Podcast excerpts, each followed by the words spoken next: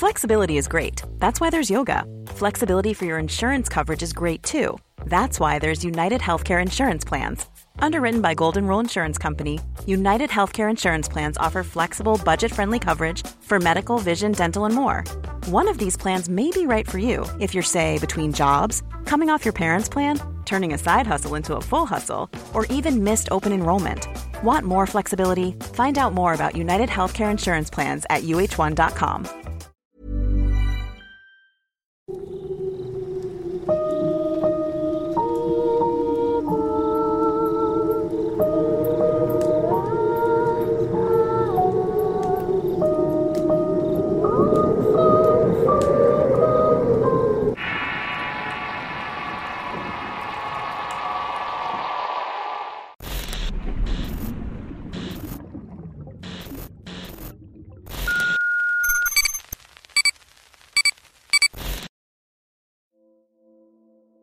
La tía Ernestina, parte 3. Historia escrita y adaptada por Eduardo Liñán para relatos de horror. Me parecía increíble estar en otro velorio familiar en tan poco tiempo. Era irreal e imposible. Pero el ataúd en el cual descansaba mi madre después de su mortal accidente daba cuenta de que no era una pesadilla. Estaba hecha pedazos y no podía creer que estuviera sucediendo todo esto. No sé cuántas veces me acerqué a mirar la ventana del ataúd donde mi madre estaba descansando. Parecía que estaba dormida y apacible, lejos del horror que había pasado al volcarse su auto en la carretera. Después de irse con las cenizas de la tierra en el tina, mi hermana y yo nos quedamos muy preocupadas por lo que fuera a ser. Pasaron minutos y después horas hasta que nos quedamos dormidas. El sonido del teléfono en la madrugada nos alertó y contestó mi hermana. Su rostro al principio era de sorpresa y se transformó en uno de dolor y sus lágrimas me hicieron sentir pánico. Me iba a dar una mala noticia y es que a mi hermana mayor le estaban diciendo que mi madre estaba muerta, que había fallecido en un accidente muy cerca de la casa. Al avisarle fue de inmediato encontrándola aún viva prensada entre los hierros retorcidos de su propio auto. Pudo despedirse de ella en medio de mucho dolor y sufrimiento. Eso nos partió a las dos y no podíamos creer lo que estaba pasando. A diferencia del funeral de la tía Ernestina, el suyo fue más concurrido. Compañeros de trabajo, amigos y familiares estuvieron ahí para darle el último adiós. Todos estaban consternados con su repentino fallecimiento. Durante la madrugada estaba dormitando cuando sentí una presencia extraña. Al despertar me di cuenta que las personas de negro estaban nuevamente cerca del funeral. Aunque nunca se presentaron formalmente o se acercaron para darnos el pésame. Sin embargo pude observar que uno de estos personajes cruzó la calle para hablar con mi hermana mayor. Esta estuvo mucho tiempo platicando con este señor hasta el punto que alzó un poco la voz. Después se calmó por algo que le dijo este hombre. Después simplemente se alejó con su grupo y no lo volvimos a ver. La tristeza que se sentía en la casa sin mi mamá era abrumadora. Mi hermana y yo caímos en una depresión tan grande. Nos fuimos olvidando incluso de atender a mi sobrino Elías. Él no comprendía muy bien qué era lo que estaba pasando aunque eso sí preguntaba por su abuela en cada momento que notaba su ausencia. Nosotros simplemente le habíamos dicho que se había ido al cielo con Dios. A veces entendía y a veces solamente ponía su cara triste al extrañar a su abuela. Una de las tantas preguntas que continuamente me hacía, además del hecho de no creer de que mi mamá estuviera muerta, era qué había sucedido con las cenizas de la tía Ernestina. Mi hermana mayor no nos dijo gran cosa. Lo único que sabíamos era que el día del accidente ella había llegado al lugar del siniestro. Había hablado también con mi madre antes de morir, pero solamente había pasado eso. Por extraño que parezca, de igual forma las cucarachas se fueron y no volvimos a ver ninguna durante un tiempo. Conforme pasaban los días intentábamos hacer nuestras vidas, cada quien en su rutina refugiándonos en el trabajo. Al principio fue pesado por mi sobrino, pero nos ayudaba una vecina a cuidar al pequeño, a la cual obviamente le pagábamos entre mi hermana y yo. Así que nos quedábamos tranquilas en ese aspecto y de que todo estuviera bien mientras no estábamos en la casa.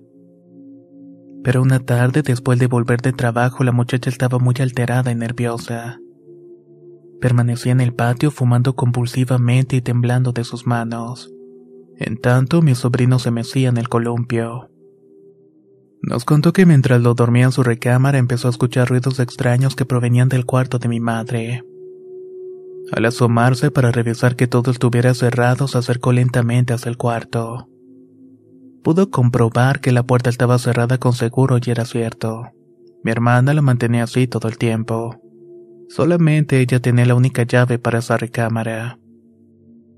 Mientras le daba otra calada al cigarrillo, con voz nerviosa comentó que se quedó en silencio y estática. Parada frente a la puerta escuchaba ruidos desde el interior y con cautela acercó su oído para escuchar mejor. Ahí un repentino golpe le retumbó el oído haciéndola perder el equilibrio. Cayó de espaldas con dolor de cabeza y un espanto que le hizo ponerse muy nerviosa.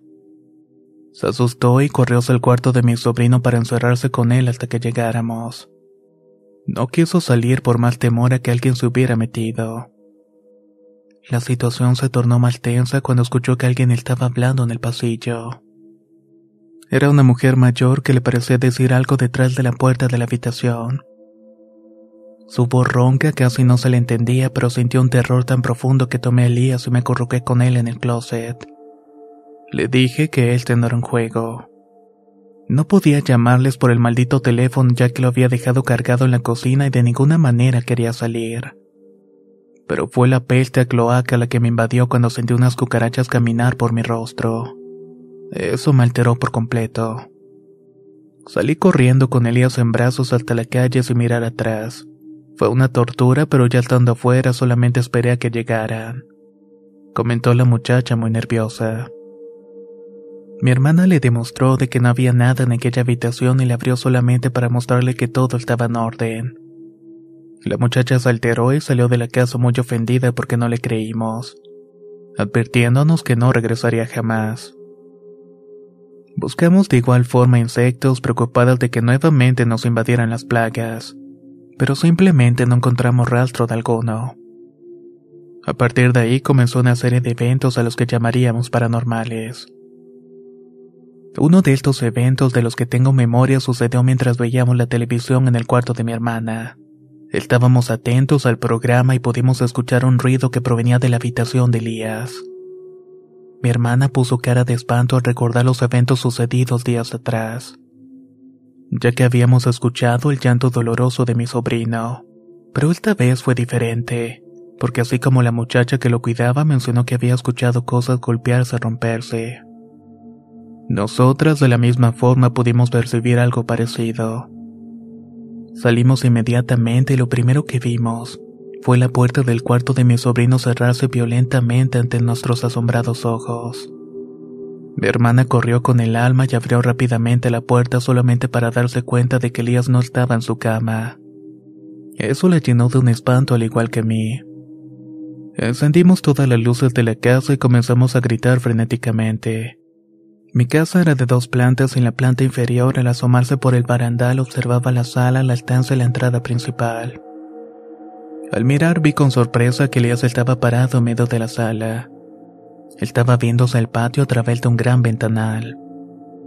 Pero lo que me dejó pasmada fue cuando mi hermana lo cargó. Parecía una tabla y sus extremidades estaban tan rígidas que parecía un muñeco de plástico. Sus ojos estaban bien abiertos al igual que su boca y eso me hizo sentir un profundo terror. No comprendía lo que le estaba pasando a mi sobrino. No sabía si era un ataque, una enfermedad o algo que pudiera ponerlo de esa manera. Luego de gritarle y frotarle el cuerpo con alcohol, mi sobrino reaccionó de pronto y la rigidez de su cuerpo se relajó al momento que empezó a llorar abrazando a su madre. También él estaba preguntando qué era lo que había pasado. A partir de esa noche comenzaron a suceder cosas extrañas que giraban alrededor de él.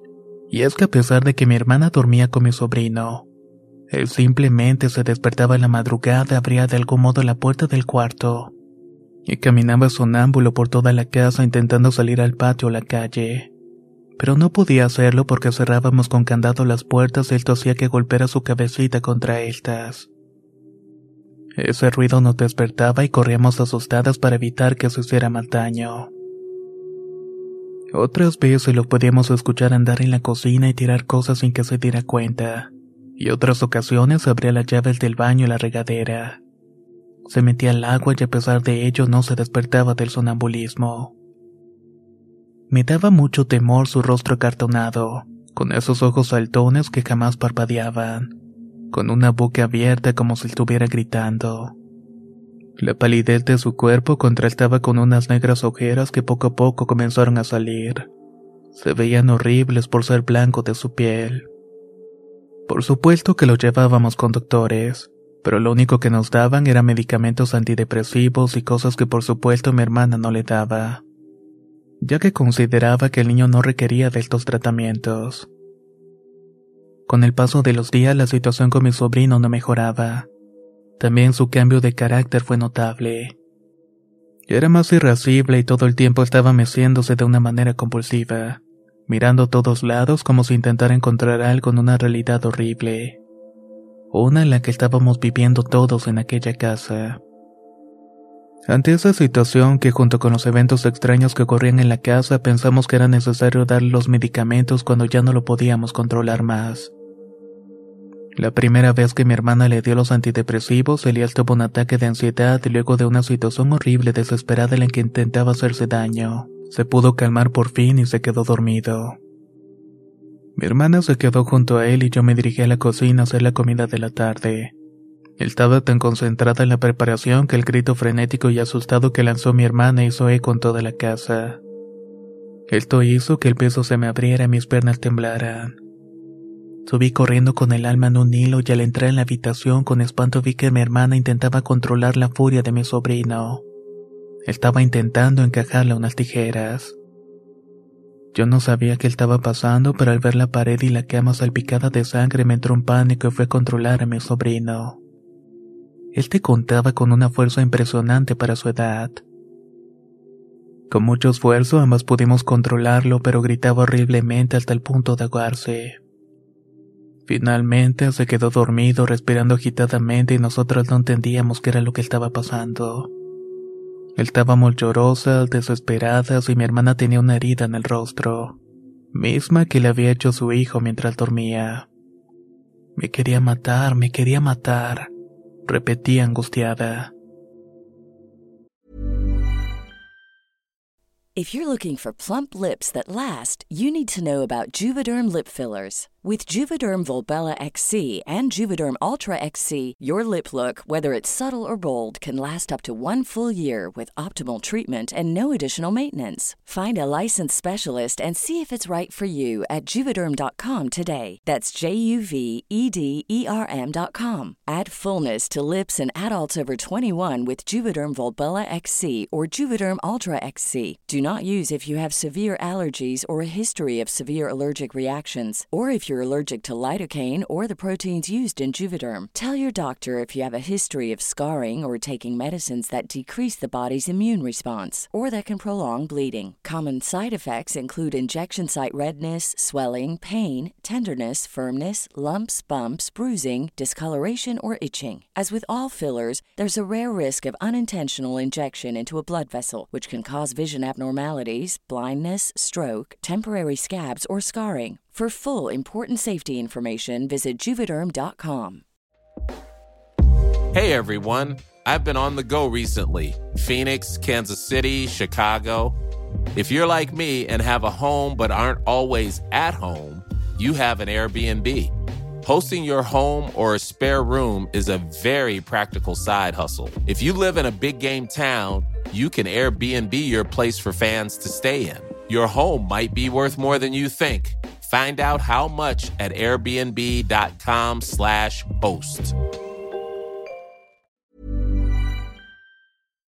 Ella pensaba que ese episodio era producto de los medicamentos. Así que lo suspendimos al no saber qué hacer o cómo ayudar a mi sobrino. Había ocasiones en que tenía momentos de lucidez y normalidad, pero otras veces su carácter cambiaba por uno más violento. Era desconcertante esa violencia para un menor como él, ya que en ningún momento había tenido contactos con situaciones de esta índole. Toda esta situación comenzó a tomar un sentido siniestro una tarde que me quedé con él. Mi hermana había salido a comprar un poco de comida y yo lo cuidaba con la puerta abierta. Mientras estaba en la habitación podía ver lo que estaba haciendo. Tenía un día relajado y jugaba o brincaba y se lanzaba de la cama como lo hacía habitualmente. Al menos antes de todo el horror que habíamos vivido. De pronto, como si algo hubiera ocurrido, repentinamente se quedó estático en la cama. Después bajó de él y sacó algo debajo de la cama y comenzó a jugar y hablar solo. Se mecía de manera convulsiva de un lado para otro viéndose el techo con los ojos y la boca abierta. Entre sus manos tenía algo que no alcanzaba a distinguir, pero todo ese comportamiento se me hizo extraño. Me acerqué a preguntarle si estaba bien y qué era lo que tenía en sus manos o con qué estaba jugando. El semblante del niño, de más de extraño, parecía obsesivo y apretaba sus manos alrededor de aquel objeto. Cuando lo pude ver, la sangre se meló por completo. Lo que tenía era un hueso, uno pequeño, un pedazo de hueso con el cual estaba jugando. Él te lo había sacado de una bolsa de terciopelo negro que tenía un cordón a modo de colguije. Entonces el recuerdo llegó de inmediato a mi mente alterada. Era la bolsa que la tierna Eltina me había dado cuando era una niña, y también la primera vez que había entrado a su habitación. Aún recordaba sus palabras dichas con un aliento fétido. Es para protegerte. Entonces caí en cuenta que Elías había encontrado esta bolsita entre la ropa que habíamos traído de la casa de la tierna Eltina. Estaba guardado en la bolsa de mi vestido y la había olvidado por completo, al menos hasta el momento en que lo vi. Cuando quise quitárselo de sus manos reaccionó de forma violenta y me dio un golpe que me tiró al suelo diciéndome insultos y groserías horribles. Unas que nunca había imaginado salieran de su boca. No sé si sería mi imaginación o el recuerdo que me trajo aquel macabro hallazgo, pero la voz del niño se escuchaba rasposa y profunda. Si me preguntan les puedo decir que lo que escuchaba fue la voz de la tierna Estina insultándome y en ese momento mi sobrino se levantó y corrió para alejarse de mí. Quería evitar que le quitara ese hueso. Por suerte, cuando intentaba abrir la puerta de la entrada, mi hermana llegó y se sorprendió primeramente. Después quiso cargar al niño para controlarlo y ésta la bofeteó de manera que la tumbó al piso. Los gritos y el caos que se hicieron dentro de la casa fueron horribles. Le dije a mi hermana lo que estaba pasando y debemos primero quitarle aquel asqueroso hueso. Luego debíamos tratar de controlar a mi sobrino. Este al verse rodeado regresó sobre sus pasos subiendo las escaleras. Una vez en la segunda planta se encerró en su habitación. Mi hermana estaba furiosa y harta de todo lo que estaba pasando. Vi su mirada de coraje y desesperación al no saber cómo ayudar a mi sobrino. Fui tras ella y cuando vio que la puerta estaba trancada tomó una silla y empezó a golpear la puerta hasta que la tumbó. Hizo añicos esa silla. Mi sobrino estaba en la esquina de su habitación parado con los brazos a los lados muy rígido. En sus manos tenía la bolsa y apretaba con fuerza aquel hueso. Antes de que mi hermana se abalanzara sobre él, yo me adelanté y sin pensarlo dijo algo que la desconcertó. Eres tú, tierna Estina. ¿Qué es lo que quieres para que nos dejes en paz? Al decir esto, Elías volteó y su rostro era otro. Habían cambiado sus facciones y parecían avejentadas y la violencia reflejada en sus ojos nos hizo estremecer por completo. Pero cuando habló con la voz de la eterna Eltina nos quedamos petrificadas al momento de decir, las cenizas. Dicho esto, sonrió de manera sombría y se llevó las manos a la boca para tragarse el hueso cayendo al piso con los ojos en blanco y medio de convulsiones. Estaba intentando jalar aire y nos asustamos aún más, ya que aquel hueso había obstruido su garganta impidiéndole respirar. Hicimos todo lo posible para sacarle eso, pero fue imposible. Los segundos pasaban rápidamente cuando lo vimos morado. Corrimos para llevarlo al hospital y en el trayecto intentaba toser y yo en la desesperación lo agitaba. Lo ponía de cabeza para sacar aquello, no lo lograba de ninguna manera. Casi habíamos llegado a urgencias cuando me di cuenta de que mi sobrino había muerto por asfixia. No puedo describir los sentimientos y emociones que me dominaron cuando el médico de urgencia nos confirmó la muerte de mi sobrino. Mi hermana se deshizo en llanto mientras abrazaba el cuerpo inerte de su hijo. Yo la veía gritando y sufriendo sin poder mover o hacer cualquier movimiento. Estaba en shock y eso fue lo último que recuerdo. Después vinieron las preguntas y cuando se dieron cuenta de lo que se había tragado mi sobrino, nos preguntaron de dónde había sacado aquella asquerosidad. Aún traía la bolsa negra de terciopelo guardada en sus pantalones. Mientras el médico hablaba con mi hermana me di cuenta que dentro de aquella bolsita había restos de cucaracha, patitas y alas asquerosas que daban cuenta del momento tan espantoso que estábamos viviendo. Mi hermana se quedó hablando con los médicos mientras yo tomaba un poco de agua. Mi garganta estaba seca decidí hablarle a mi hermana mayor para informarle las malas noticias. Sabía que se iba a poner mal, pero no había más remedio. Al contestarme con voz quebrada y la ansiedad, se dio cuenta de que estaba muy alterada. Cuando le conté la noticia, se quedó en silencio por un buen rato hasta que le pregunté si estaba bien. Me dijo que no podía estar en el hospital porque tenía sus propios problemas. Eso me descolocó y me dijo muy autoritaria. Tienes que venir a ayudarme. Yo tengo las cenizas de la tía Ernestina. Estamos pasándola muy mal mi esposo y yo. Debo confesarte y debo dejarte un recado de mi madre y quiero que te lleves estas malditas cenizas de la casa. Ya que yo no las puedo sacar, dijo angustiada mi hermana. Algo está pasándonos, hermana. No sé qué hacer mencioné suplicante. Luego, con mucha frialdad, me preguntó, Fue la tía Ernestina, ¿verdad? Yo no supe qué responder. No entendía muchas cosas y fue la inercia la que me hizo responder que había sido ella. Que algo había pasado con Elías y ella y que finalmente llevó a mi sobrino a la muerte. En ese instante mi hermana colgó y me quedé sola completamente. Así me sentía y era el principio de otro infierno. Uno que íbamos a padecer pronto.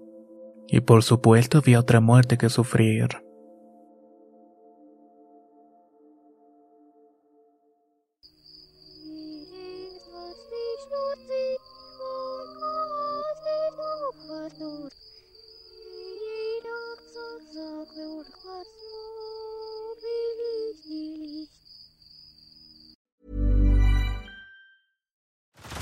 Head over to Hulu this March, where our new shows and movies will keep you streaming all month long.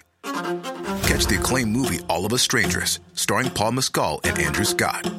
Stream the new Hulu original limited series We Were the Lucky Ones with Joey King and Logan Lerman.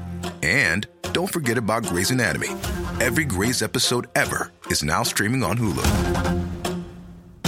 So, what are you waiting for? Go stream something new on Hulu.